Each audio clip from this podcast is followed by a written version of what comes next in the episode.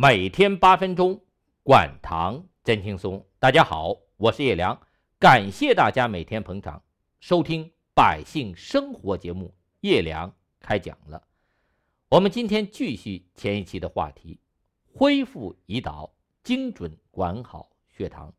一般来说，如果我们的血糖不是高的出奇，而是在一个相对比较窄的范围内波动，就不会对我们的。血管、神经、细胞和器官一下子造成那么大的伤害，那并发症就不容易发生。就是有了并发症，也不会快速发展恶化。这样，我们糖尿病人就能带病长寿。这就和水库的水一样，无大起大落，就不会有水坝溃堤的危险。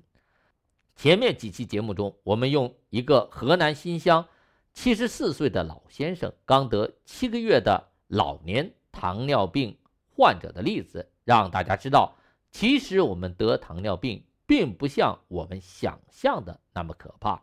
关键的是，我们要学会精准管好血糖。如果我们以为吃着药、打着针，这空腹血糖和餐后两小时血糖一降，就叫管好血糖了。那就大错特错了。我们很多人吃着药打着针，结果没过几年并发症走了大血管，不是心血管出问题，就是脑血管出问题，或者得了糖尿病足，要么就是并发症走小血管，眼底血管出问题，或者肾功能出问题。大家知道这些并发症有多可怕吗？当我们平时只看血糖高。就是身体有一点不舒服的时候，我们不知道糖尿病发展的最终结果，我们往往会怎么样？不好好吃降糖药，不按医生要求打胰岛素，不注意管好自己的嘴巴，不注意锻炼身体和运动，加强自己的糖脂代谢，也不好好监测自己的血糖。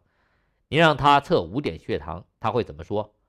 我连空腹血糖和餐后两小时血糖都懒得测，为啥要测五点血糖？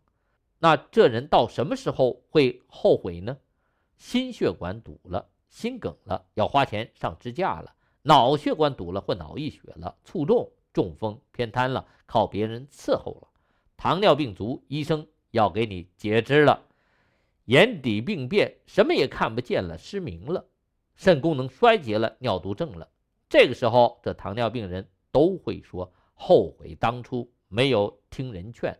过去老话说“听人劝，吃饱饭”，现在咱们的这么说“听人劝，不得病”。我和糖尿病朋友说，少喝点酒，别大鱼大肉的，多吃点粗粮。朋友爱听吗？不爱听，心想你谁呀？这管天管地，还有管人吃喝拉撒的。我上个周末和发小们一起吃饭。就问一位大哥父母的近况，他说他父母都是糖尿病，但他父亲今年八十四岁了，特别在意自己的身体，一直仔细注意着自己的起居和生活习惯、饮食细节、睡眠情况。可他母亲就早几年去世了。我问为什么，他说他母亲就是不听人劝，医生让他管住嘴，他管不住；医生让他迈开腿，他不喜欢动。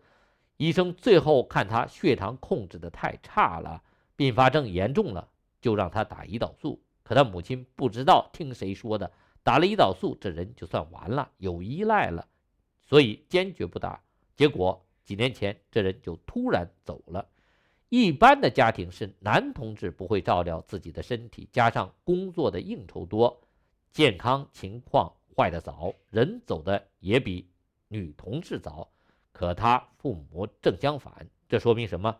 您不惜的管理好您的健康，不听医生劝，难道健康和医生就一辈子巴结您？这健康早晚的走，您健康没有了，您再指望医生，真的到抢救的时候，还不一定有机会给您抢救回来的。您越不在意健康，他走得越早，您的寿命也就越短。那很多得糖尿病。多年的朋友会问：“您说的雍老先生是新近得糖尿病的，当然可以通过食疗管糖恢复恢复自己的胰岛功能了。我们得糖尿病好几年了，别说食疗了，就是用药，这血糖还老降不下来。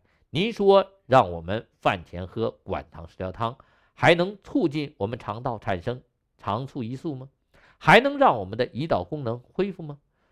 如果我们去医院，医生说我们的胰岛功能基本都丧失了，我们还能恢复胰岛功能吗？